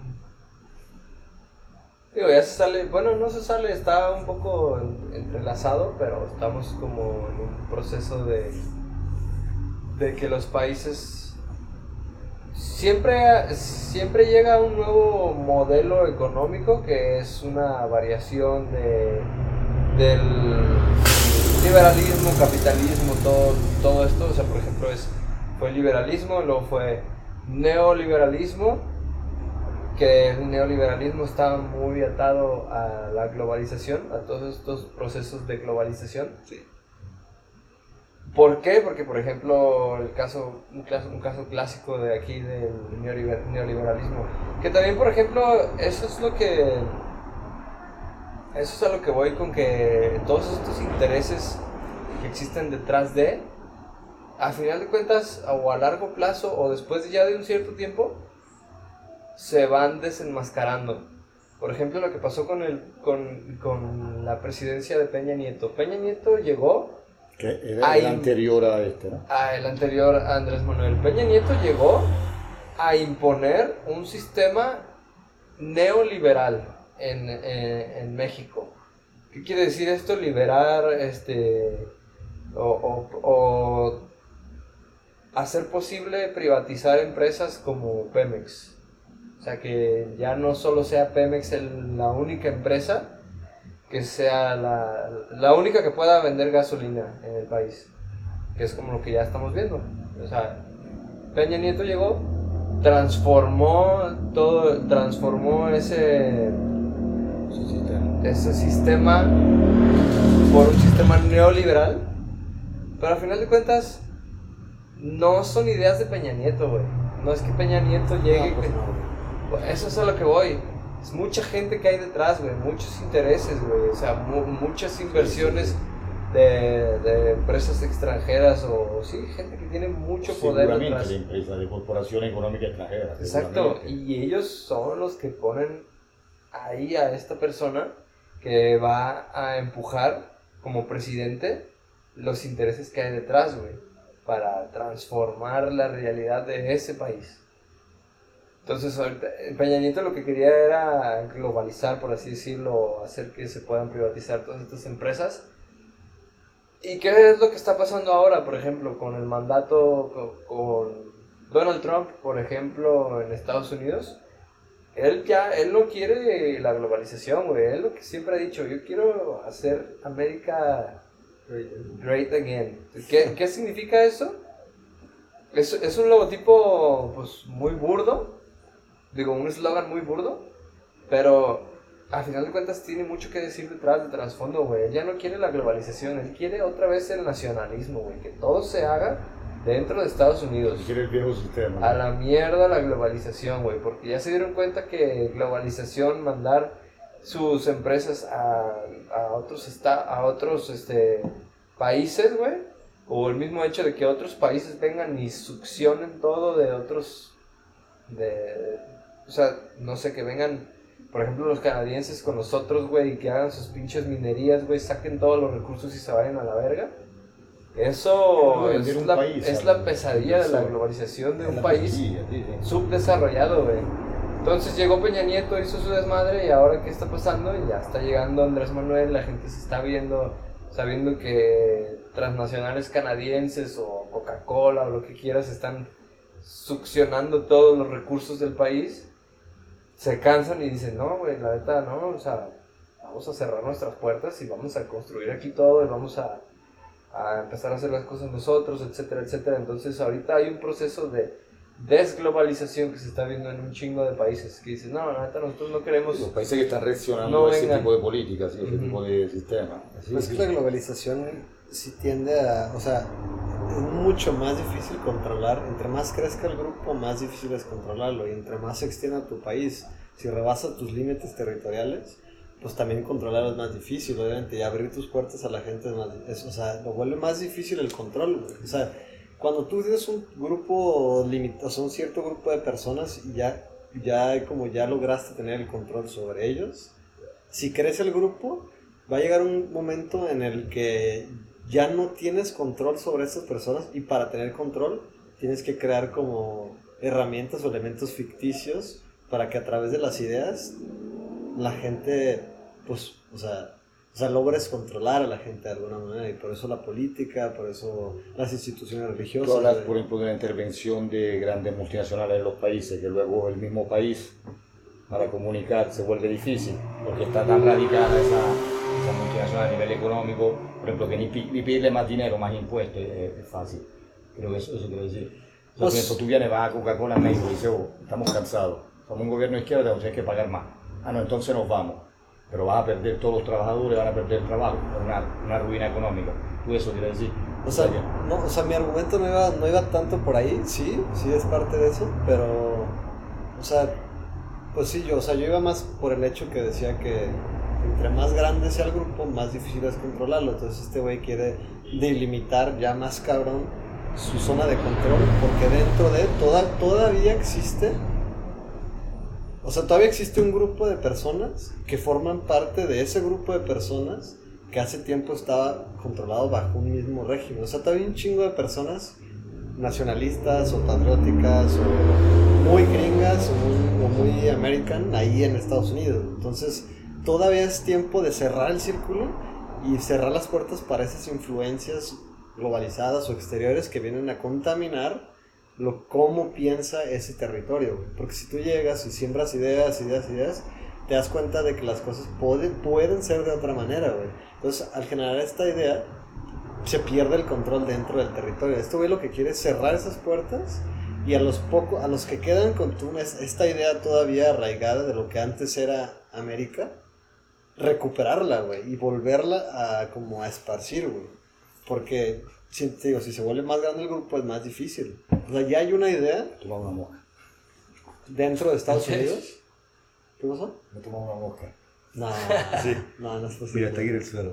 Ah. Deja la gran puta, sentí algo en la boca. No, no. Y menos mal que era una mosca. El año pasado en el Filochar, en este bar, que está al lado de mi casa, me he tomado una avispa y me picó en la boca. ¿En serio? No mames. Por el azuquita de acá de la chela. Yo creo que te tomas una mosca, sí debe estar muy caro. o sea, que no vuele así rápido antes de que se meta tu boca, sí debe ser. No, pues no, estaba en que ya estaba. Ah, estaba acá. Estaba nadando en el vaso, sí. Ah, bueno, sí, ahí sí es otra cosa. Pasó, no me di cuenta, tú hablabas, te mirabas, mira, mira. Ah, de ahí sí está delicado, güey. Acá. Está todo, está todo documentado. Este. Perdón, eh. No, nada, güey. Joder. Este. No, pues eso, nomás era eso, la neta. Este. O sea, es que pues cuando crece el grupo tienes que generar ideas a las que de alguna manera el grupo se sienta. o sea, que como que pertenezca para respetar esa idea, güey. O sea, por eso también la ficción se crea, güey. La ficción y las ideas se crean con el objetivo de unificar un grupo, de crear de tener un cierto, cierto control. Por eso también las instituciones religiosas tienen ideas que te, que te someten de alguna manera para tenerte bajo un control. La política, pues la política realmente pues no existe, güey. Es una madre que está ahí, güey. Es una madre que está bajo papel, pero el papel lo rompes y aún así sigue existiendo. Si tú agarras una ley, está en un papel firmada por el presidente, si la rompes sigue existiendo la ley, güey. Esas son, son ideas ficticias que solamente hacen que que te, te, facilitan el control sobre ciertos grupos, güey. Como cualquier otra empresa, las empresas no existen tampoco, es un ente ficticio, güey. Pero, bueno, eso solamente era para lo que decía el de, Estados Unidos, que pues tiene sentido, güey. O sea, si quieres, no, no, no apoyo la noción de este dato, pero tiene sentido que pues si quieres protegerte y proteger tu ideal y lo que crees como cierto, pues tienes que delimitar el grupo, porque entre más lo abras, sobre, todo en países pobres, yo creo que es así. Partidos que son pobres, que son explotados desde antaño. Lo necesario es eso, volver a que el país, claro, luego a volver que el país tenga su riqueza adentro y que intente salir adelante de eso, no que sea un país que es que lo peor de todo es que Estados Unidos que está la, Estados Unidos no, hablo, de, no, Estados Unidos sí. Estados Unidos, por ejemplo, espera, Estados Unidos, por ejemplo, sigue funcionando así porque su económica se basa sobre todo en qué? En venta de armas. Estados Unidos sigue promoviendo, yo tengo entendido por mi lectura, puede que me equivoque, que un 70% de su economía se basa en industria de armas. Puede ser. Legalmente. E ilegalmente Estados Unidos sigue promoviendo, no sé, cuarenta y pico guerras en el mundo hay una parte la, la, subvencionan ellos, un poco los rusos, un poco Israel, Como gran productor de armas, tengo entendido que esa. Entonces, Estados Unidos es otra cosa más, que es una, una, una economía que se basa en eso. O sea, para Estados Unidos es importante que haya guerra y las promueve. Ellos mismos o, le, dan le venden armas a países que están ahí haciendo guerras entre grupos étnicos también. O sea, hay grupos étnicos en África que se combaten hace 30 años, Utsi contra Tutsi, no sé qué, donde, República del Congo, lleno de armas. No tienen ni para comer, pero están llenos de armas. O sea, ahí los gobiernos dedican todo lo que tienen para las armas. Eh, en el caso de, lo- de los países latinos, yo creo que debería hacer eso, sí, es cerrar un poco a la inversión extranjera. No digo totalmente como siendo un partido comunista, como pudo ser Venezuela. Venezuela en un momento vino Chávez, yo estaba ahí, yo viví en Venezuela cuando Chávez hizo el primer golpe de Estado. Primer golpe de Estado, segundo, luego eh, Maduro, etc. Y nacionalizaron todo, nacionalizaron el petróleo, que además fue una mierda, porque tú imagínate echar a todas las compañías petroleras y ponerse con los militares a extraer el petróleo. O no, eran profesionales, hubo un mogollón de muertos militares en las extracciones de petróleo en Maracaibo, en los lugares de mayor extracción de Venezuela. Pero eso para ellos fue la, la- cosa correcta hacer, ¿eh? hacer que el petróleo, nuestro petróleo lo extraemos nosotros y lo vendemos nosotros. En realidad eso es lo que tienen que hacer los países. Luego, claro, la aplicación como vimos ahí fue, fue más o menos. Y Venezuela ya sabemos todo cómo está, no está. Pero exacto, con equilibrio, como hablábamos antes, quizás hacer un poco eso. eh, un poco limitar esta inversión extranjera que hace que toda la riqueza al final se va para afuera. ¿Y, y, y qué queda la gente de aquí? A la, gente que puede ser de México, que puede ser de, de otros países, donde las grandes multinacionales van, producen y se llevan las cosas, van, producen y se llevan las cosas, y te pagan una mierda. Es normal que el país luego se quede así y que, y que en el occidente siga creciendo la economía. Lo mismo que pasa con Francia, con los países africanos. ¿eh? Francia sigue, las compañías francesas petrolíferas, petroleras, de extracción de metales, de extracción de esto, del otro, otro, siguen estando eh, con problemas, pero siguen estando en África. Con problemas porque, bueno, estaba leyendo últimamente, por ejemplo, en varios, en varios países del, Corno de África, de la, eh, costa de Marfil, eh, bla, bla, eh, está en, en gran aumento los piratas, le llaman piratas ellos. Son gente del sitio que, que van y, y matan a, los- a los europeos y, les- y, saquean las casas y le raptan y le... normal que hay este fenómeno también. Eh, Pues es que, güey, o sea, los italianos, por ejemplo, los italianos en Venezuela que yo conocía, gente industrial o cosas así, que conocía a mi madre, bueno, yo era niño, se tuvieron que ir porque el Estado le pedía mucho más impuestos, tuvieron que cerrar su fábrica. El Estado bolivariano, eh, que será una mierda, que luego yo no sé, habrá mejorado las condiciones de, los verdaderos, de, la, de la verdadera gente que se muere de hambre en Venezuela, no lo sé, no lo sé, no tengo contactos, puede que sí, puede que no, con Maduro, etc. Dicen que no. Yo no sé, porque los medios que me dicen que no son medios ultracapitalistas o, o- o que apoyan las multinacionales. ¿Qué me van a decir? ¿Me van a decir que Venezuela está mejor? No me lo pueden decir. ¿Entiendes? También es eso, que a veces también la información, como lo que decíamos antes, la información, tú, que, tú dices, ah, no, voy a, para estudiarme la política de México, voy a estudiarme lo que dice la televisión. ¿Estás loco? O sea, de la televisión, ¿qué te va a decir? La televisión va a apoyar, sobre todo ciertos canales, ciertos programas, en manera exagerada, va a apoyar ciertos, casi siempre, si tú te fijas, lo más apoyado por televisiones son televisiones que son apoyadas por multinacionales que así que apoyan casi siempre el candidato de derecha. Casi siempre es así, ¿eh? No, vamos, no, no es porque yo soy de izquierda, pero soy de izquierda, más parecido a, bueno, no soy ni de izquierda, diría, pero, pues, está que a la izquierda, pero casi siempre es así. Sí, pues está el dinero, la neta. Porque ahí está el dinero. Y la, comunicación está apoyada por quien tiene dinero. Apo- Apoyada. Es que es propiedad de los que tienen dinero. Que ya los canales, periódicos o sitios de internet, ¿quién los lleva? Por ejemplo, al baño. Y ahorita Es complicado eso también. ¿eh? digo una idea que mencionaste, güey, que quiero volver a tocar para concluir mi parte.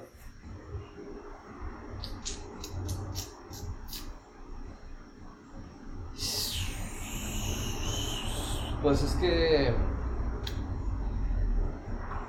tú mencionabas, güey, que eh, lo dijiste así como muy fugazmente, pero yo creo que también tiene mucha relevancia que muchos intereses políticos o geopolíticos eh, son generacionales, güey. O sea, ahorita es- estamos en un punto, güey, donde la gente que está controlando casi todo lo que pasa alrededor del mundo ya está envejeciendo mucho, güey. Entonces, yo creo que vamos a llegar a, a- un, a un punto ya muy pronto, güey. Digo, no sé, tal vez una década o dos décadas en donde toda esa gente, güey, que, que estuvo controlando todos sus intereses durante, durante décadas, güey, o sea, 50, se te estoy hablando de 50, 60 años, pues va a, va a fallecer y le va a dejar una entrada libre a nuevas generaciones. Y ahí es donde yo, yo en lo personal, te digo, yo me siento un poco decepcionado de cómo funciona la política, al menos en mi país. Por lo que ya expliqué, por todo esto de los mandatos que son sexenios y, y que al final hay intereses detrás. Entonces siento que mi voto, pues sí, a lo mejor van a sí va a servir nuestro voto para elegir a una cierta persona, pero de todos modos esa persona va a trabajar a través de otros intereses políticos, al final de cuentas, ¿no? Pero donde yo sí me veo muy optimista es en, eso, güey. Que para mí sí, sí es algo que sí hay que poner, hay que ponerle un punto en el renglón, güey, y decir, ah, güey, la neta, toda esta gente ya está envejeciendo, güey. Como, no sé, George, George Soros, que es una persona que ha influido un chingo en un chingo de decisiones a, a través de todo el mundo. Ese güey ya se ve que ya está en las ver, güey, últimas. nomás para contextualizar un poquito quién es este vato. Pues ese vato es una persona, digamos, güey, que es... Ah, como yo lo veo, es una persona que está muy detrás, güey, que no está, no es una figura realmente pública porque casi no se sabe quién es, güey. Pero es una persona que tiene tanto dinero, güey, y tanto poder que influye un chingo en muchas decisiones, güey. O sea, por ejemplo, es un donante es una persona que donó muchísimos millones de dólares al Partido Demócrata en Estados Unidos, güey. Es accionista o no sé si podría llamarle accionista o, o parte de los dueños de esta corporación como la que le estaba hablando el otro día con, con Diego Heraclio o con Luis, de, de BlackRock, que es una institución financiera, güey, que también tiene un chingo de, de influencia. Por ejemplo, ahorita eh, la construcción de, de Ucrania. O sea, primero llega la guerra, claro, ¿y qué pasa después de la guerra? Tiene que haber gente que construya el país otra vez. ¿Y quién va a construir el país otra vez? Pues tiene que haber alguna institución financiera que diga, ah, nosotros vamos a invertir, güey, para que se construyan eh, una nueva ciudad. Y uno de estos principales inversores es BlackRock que está, va a ser el encargado de construir, ¿no? En Ucrania de nuevo. Entonces es una persona, güey, que está muy detrás, güey. Una persona que está moviendo los títeres, güey, de- de- del mundo en general, güey. O sea, el vato está... Es una persona, güey, que financia partidos políticos, güey, para generar golpes, gol- golpes de estado, güey. ¿Me regalas Ya, un pues. tabaquito, güey? Claro. Ya para finalizar. Yo digo que podemos. Gracias. Yo digo que está bueno que termines esa idea. Y ya cerramos y ya. se acabó. ¿Está bien? Sí, ahorita ya que se está cargando un poquito, Ya la perdí, güey, la neta ya. Solo nos interrumpió. Con ese pinche. ¿Tú sí has escuchado de George Sí, Soros? sí, he escuchado hablar. Sí, Búsquelo, también. güey, búsquelo, ¿quién es, es- güey? Yo sí lo he escuchado, güey. Es una persona que literalmente ha Sí, financiado golpes de Estado a nivel mundial, güey. En muchos países, güey. Y Todo se debe a intereses políticos. ¿Es gringo? A enriquecimientos, güey. No sé qué nacionalidad sea, güey. No sé. Pero, o sea, según yo sí es estadounidense, pero no sé si de nacimiento. Pero es otro güey tipo. JP Morgan. Ah, ya. Si ubicas, o sea, Sí. los Rothschild, todos esos. George Soros es uno de ellos, güey, pero el güey ya tiene, si no me equivoco, ochenta y tantos, güey. Sí, es anciano fuerte. Entonces es gente que ya, güey, ¿sabes? Ya, ya, ya le va a dejar, ya. Cuando se muera, alguien más va a venir, güey. Pero bueno, ahora seguimos platicando. ¿Quieres fumar primero o decir eso primero? Para ver si la prendo de una vez. Como sea, güey, como sea. La puedo prender, terminamos la idea y ya, pues sí. Sí, pero imagínate que hay entonces gente como este tío que se ponen a, a mover los hilos sobre países, estando fuera de la política. Estaría bueno, güey, que investigaras de gente así, güey, tipo George Soros y platicaras un poquito, güey. ¿Quién verga es este güey? ¿Sabes? Creo que es difícil también darle definición, sí. güey. Sí, está bueno contextualizar la ley. Un poquito, un poquito, no, no, no meterte tanto, pero. George Soros. Mucha gente no jamás, güey, va a hablar de él, güey. Sí, güey.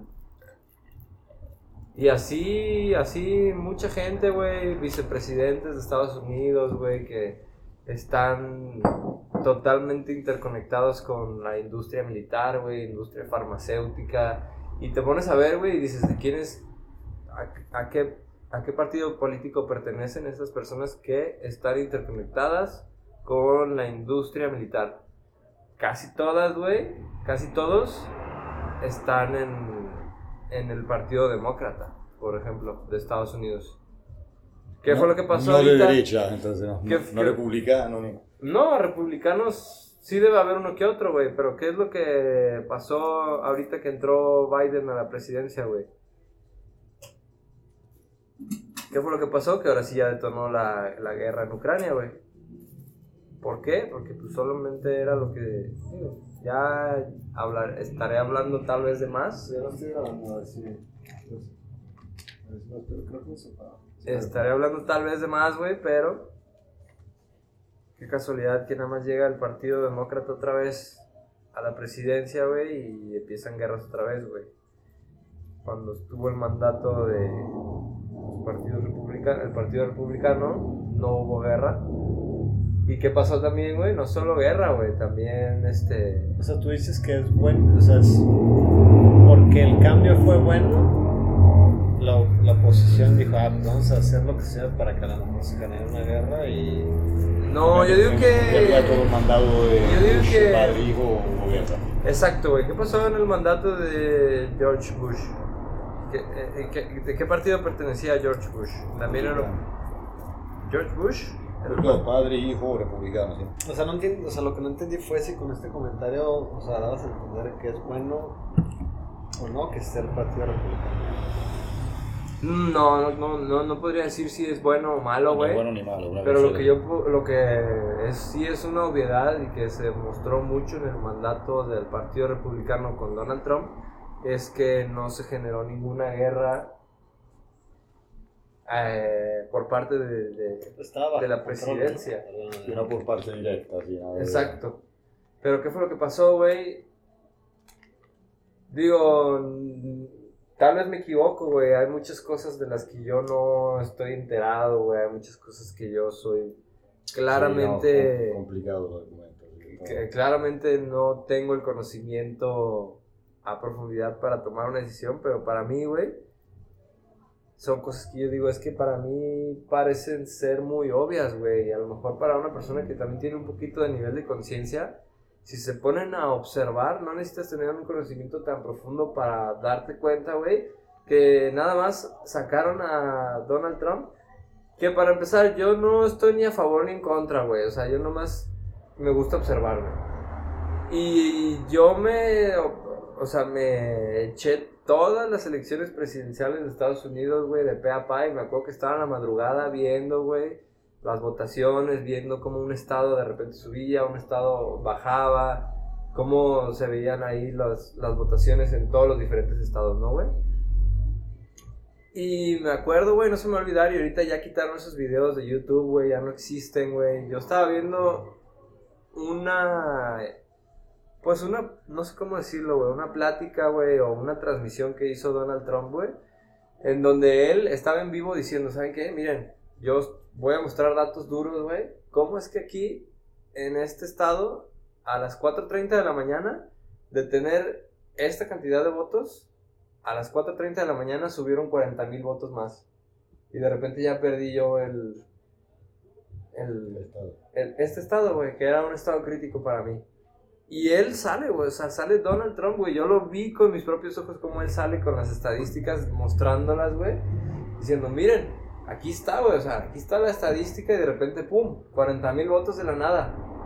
¿Cómo es posible, güey? ¿De dónde salieron esos 40 mil votos?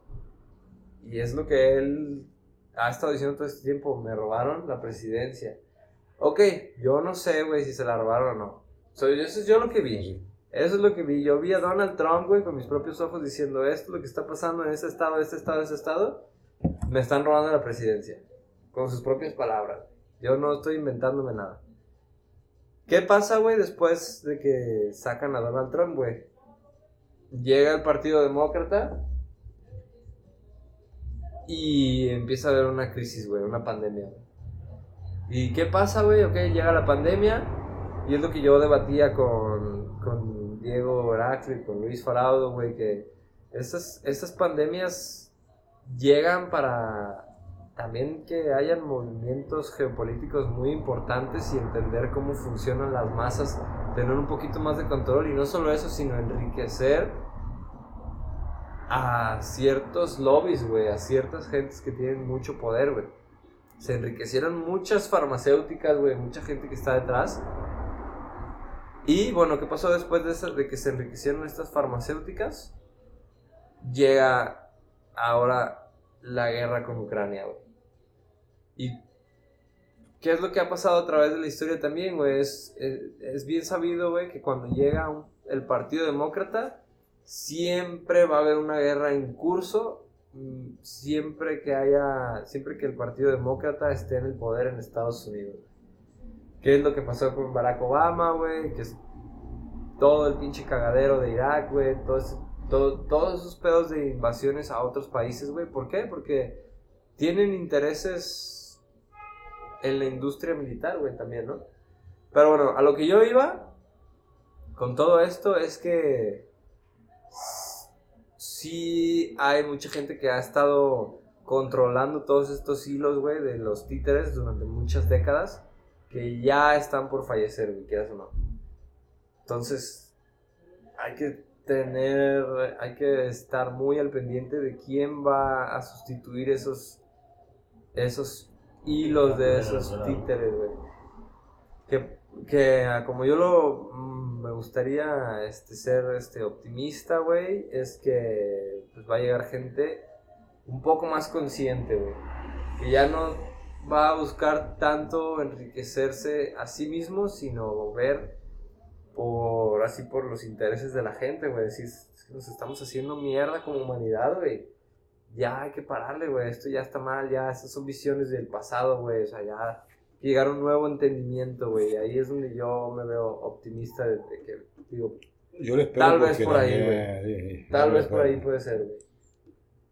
Pero mientras tanto, pues... Mira también a nivel planetario. O sea, estamos... Todo pinta, vamos, de... No pinta de maravilla, güey. No. O sea, geopolítica, cambio climático,